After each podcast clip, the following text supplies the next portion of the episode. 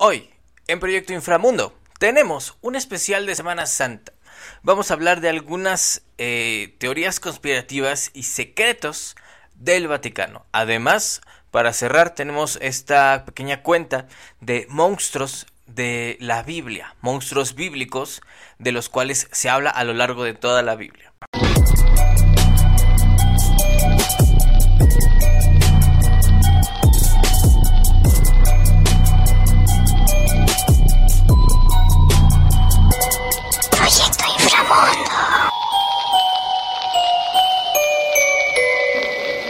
Una pequeña aclaración antes de empezar.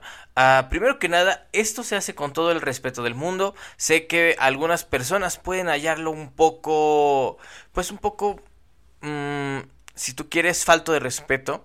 Ah, en, aquí no buscamos ofender a nadie por sus creencias. Ah, lo único que buscamos o lo único que busco pues es entretener. Entonces, si alguna de estas cosas no te gusta o no te parece, recuerda, no es personal y bueno, pues vamos a empezar, ¿no? Monstruos bíblicos y secretos, secretos, teorías conspirativas que podrían estar, uh, pues, tendrían que ver algo con eh, el Vaticano, ¿no? Primero que nada, ¿qué es el Vaticano? El Vaticano eh, prácticamente es una ciudad o es un país dentro de otro país. Tienen su propio dinero, tienen su propia moneda.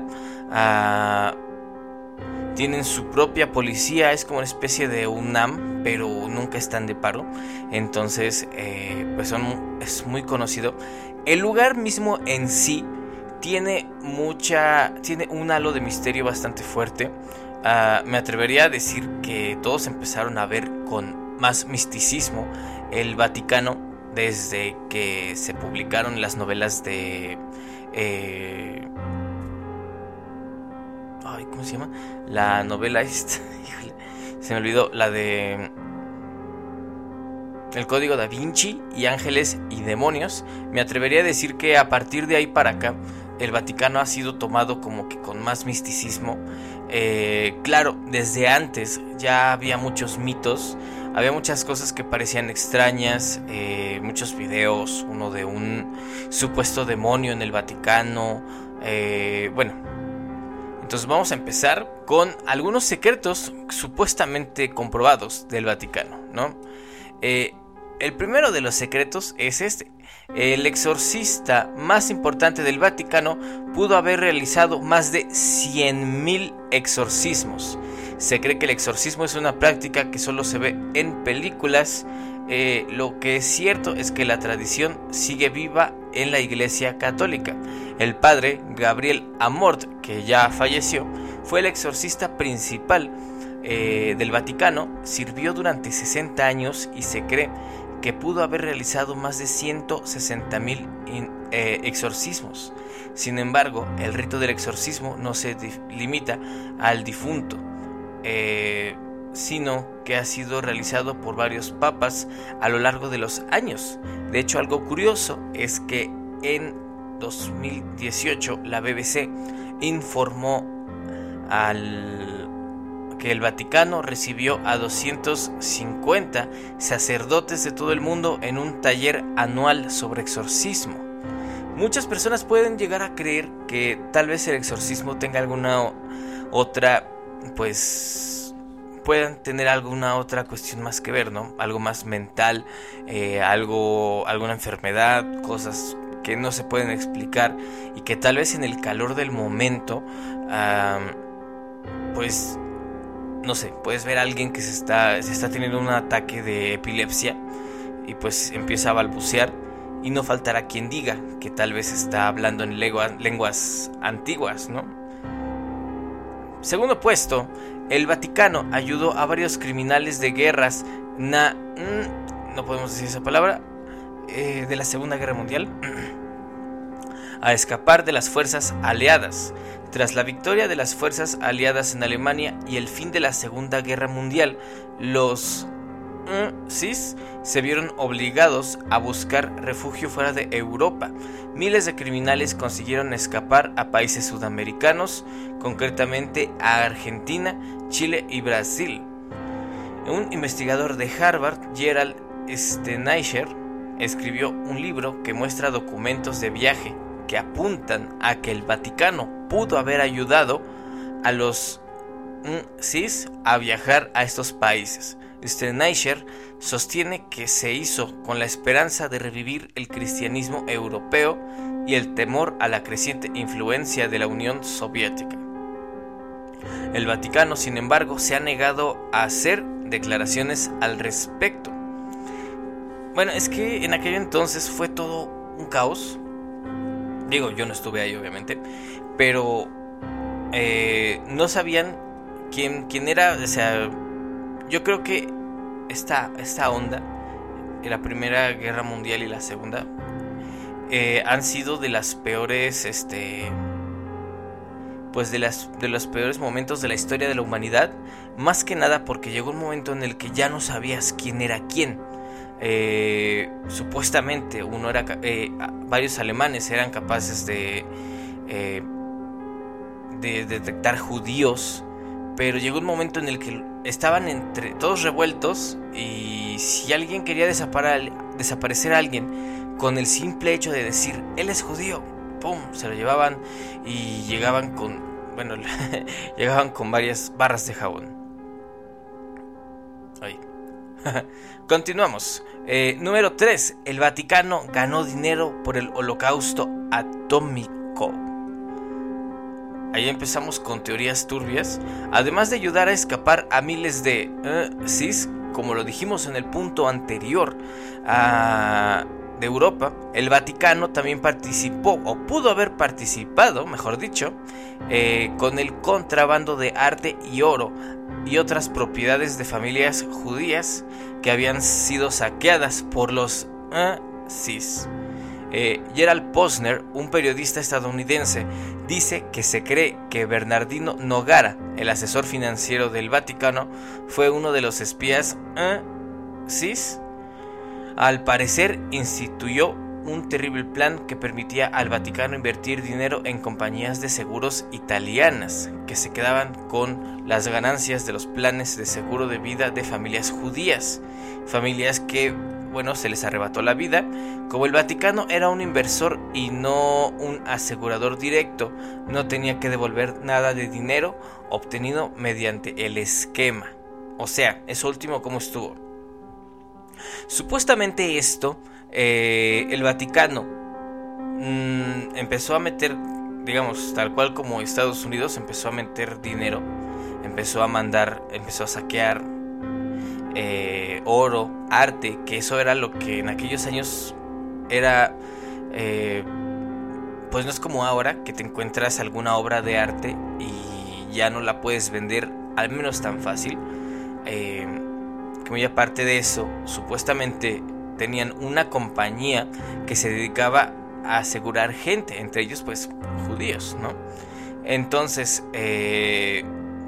pues gracias a esto ellos recibían dinero, eh, ellos como tal no pagaban el seguro, sino simplemente eh, pues se quedaban con el dinero, porque así funcionaba un seguro, o sea, si no hay este, alguna, alguna parte del contrato decía qué es lo que se podía hacer.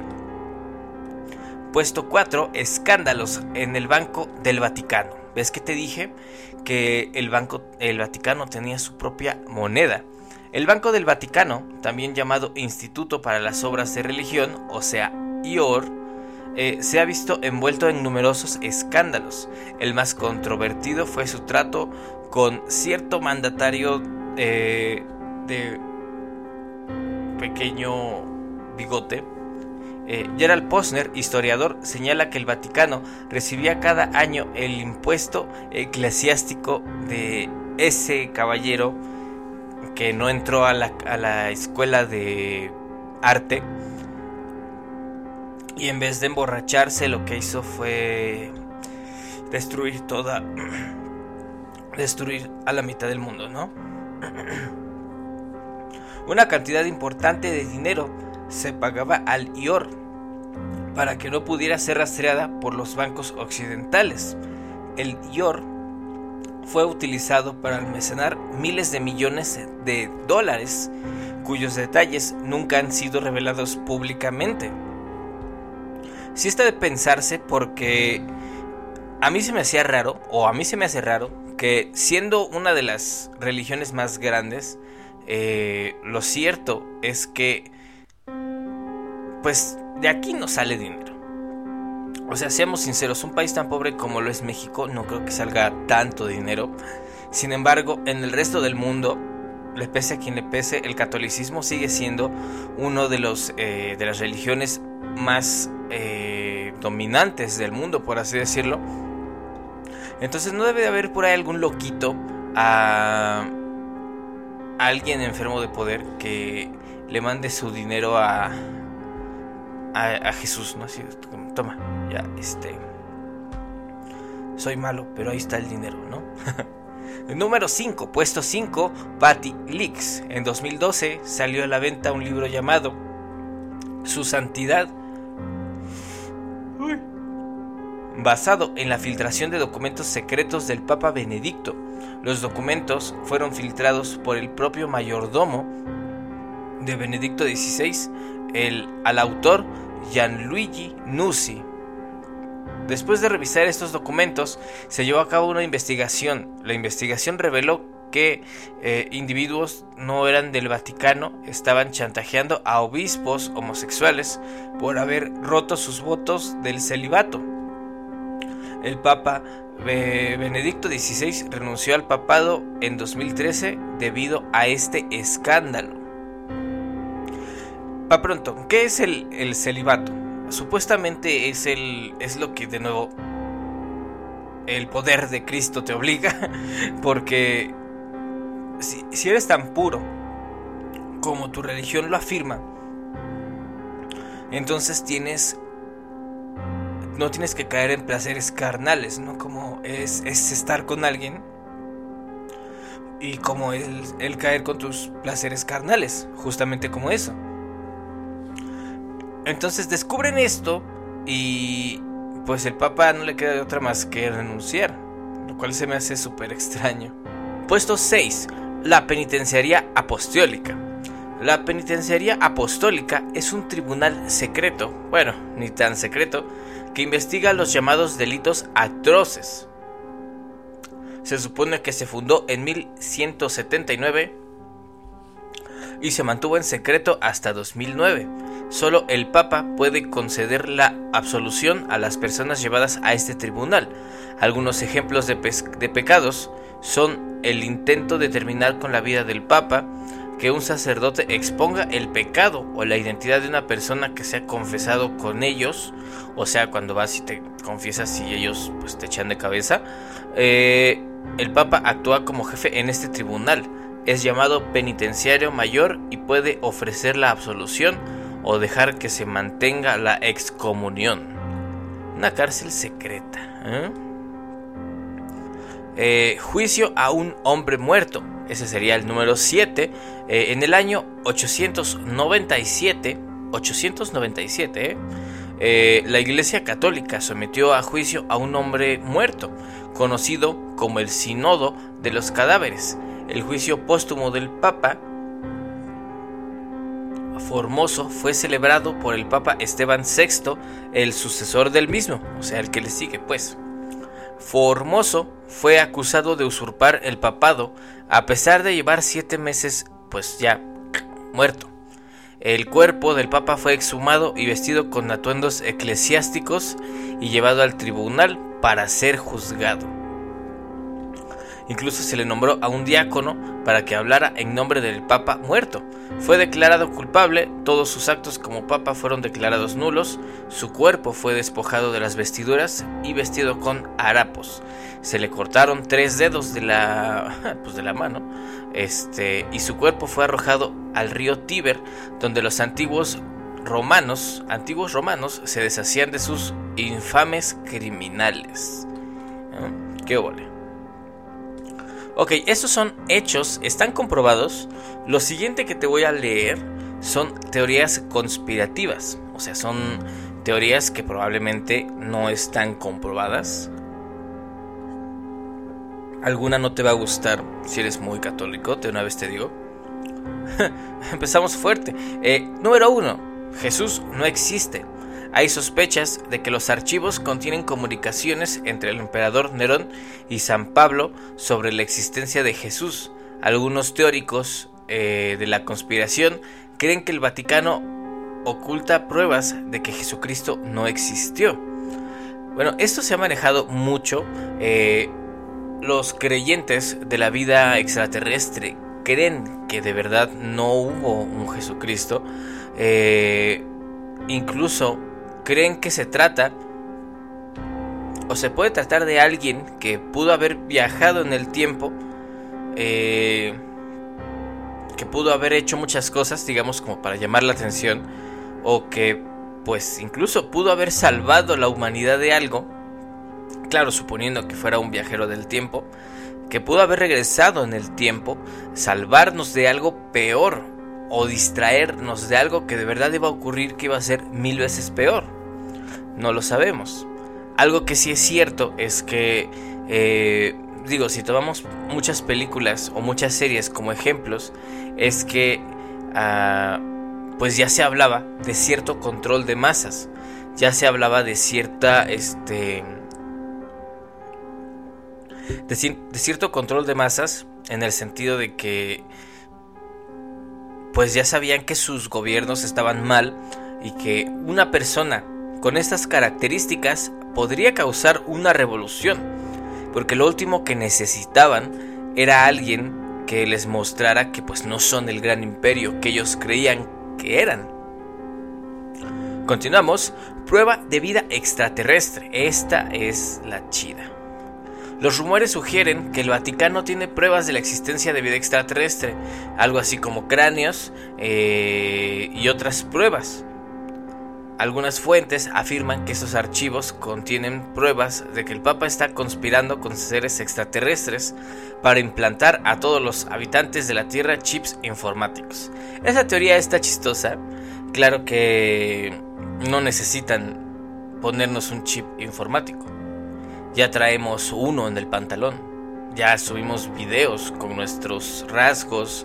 Incluso muchos ya, ya tenemos este muestras de nuestras caras, de nuestras huellas digitales, nuestras voces incluso. Cada vez que le hablamos a Siri o cada vez que le hablamos al asistente de Google, hay muestras de nuestras voces. Entonces no es como que necesites eso. Me gustaba más una teoría que decía que así tal cual como la película de Paul eh, hablaba de que si se comprobaba la existencia de vida extraterrestre, podría, en cierto modo, eh, pues desacreditar todo lo que pues la Iglesia Católica ha venido construyendo desde hace años atrás.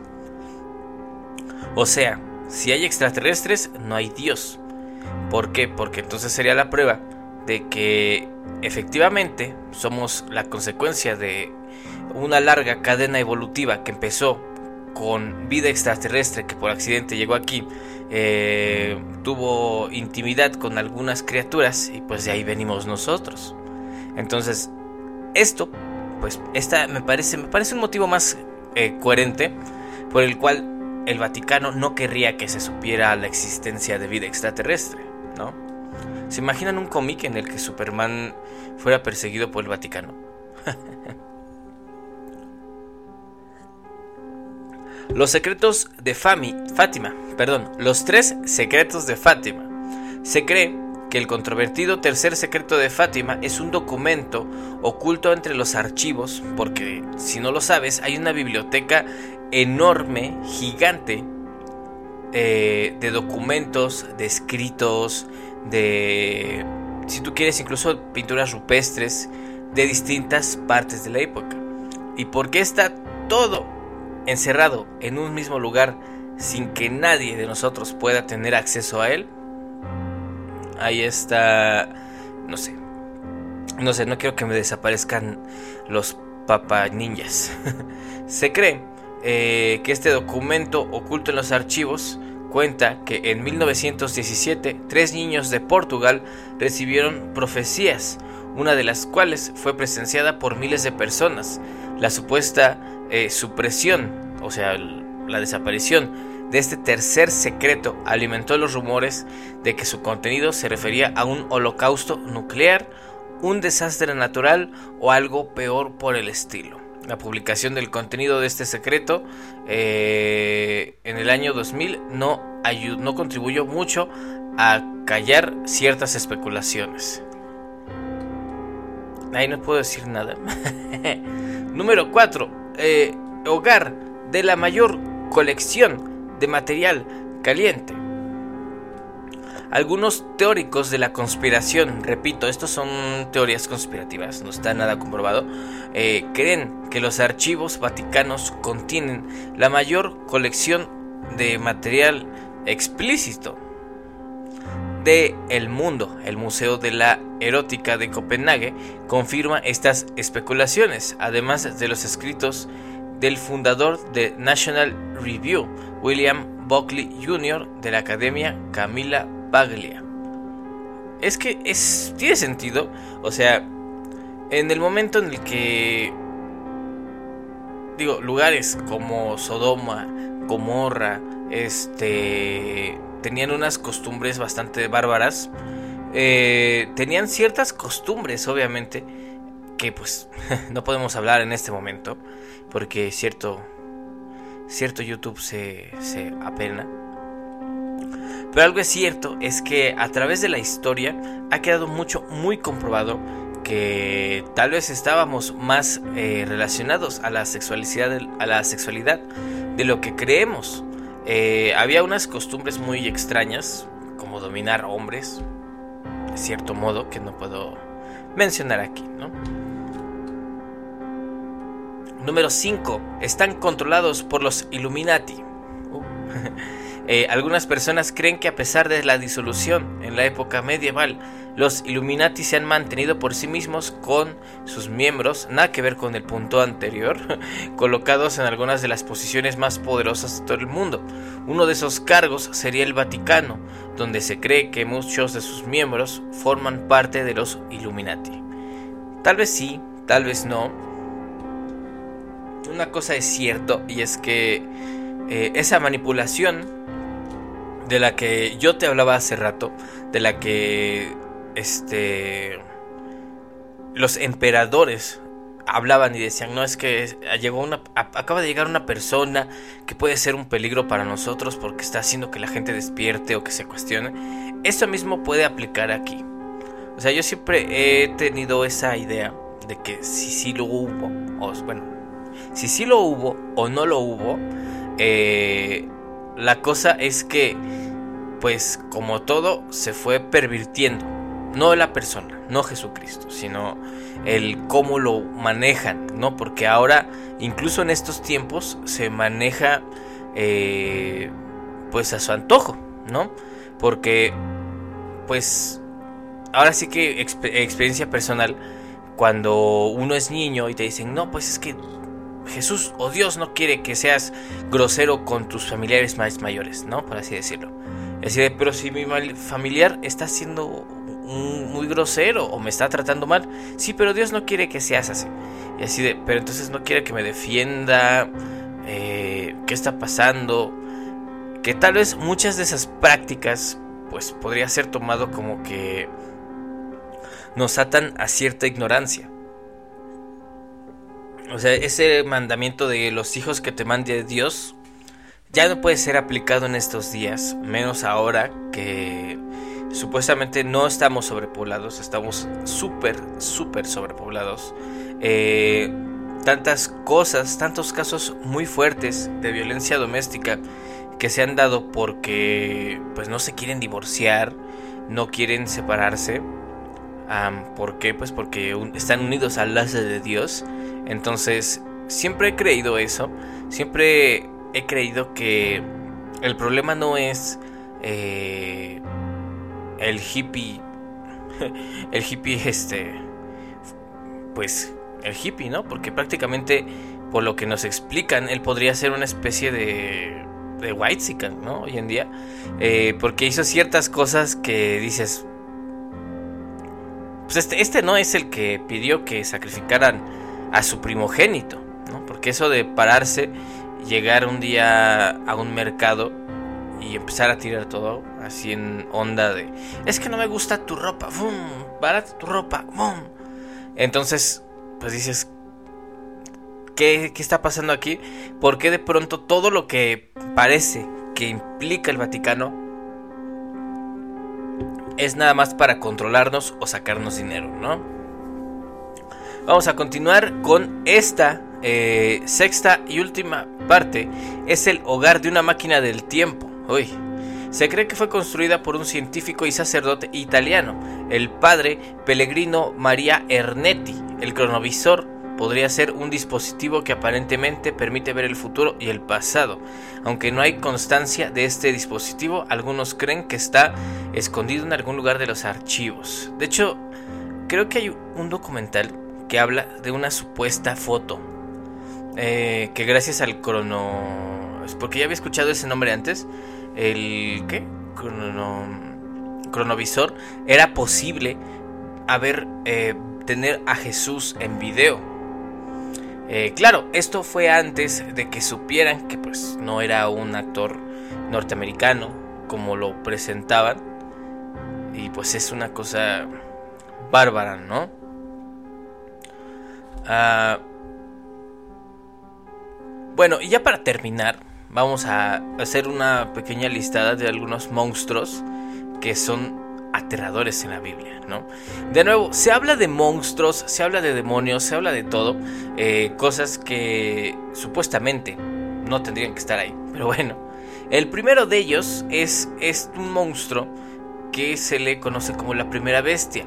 La primera bestia está básicamente hecha, tiene distintas caras de animales sobre el cuerpo de un oso, como un leo, bueno, cuerpo de oso, piel de leopardo, ¿no?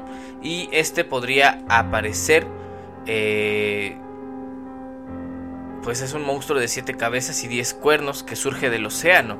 Eh, tiene patas de buey y el cuerpo de un leopardo. Ajá, es lo que les decía. Eh, las langostas de Abadón son como pequeños caballos de guerra. Tienen colas dolorosas de escorpión, rostros de hombre y cabello largo como el de las mujeres. Usan coronas y armaduras de oro. Estas criaturas usan sus colas para morder a muerte eh, como pues para matar, ¿no? La segunda bestia, la segunda bestia eh, viene después de la primera bestia. Eh, igual sale del mar, se cuenta como una de las más temibles. Tiene dos cuernos y se dice que habla como un dragón.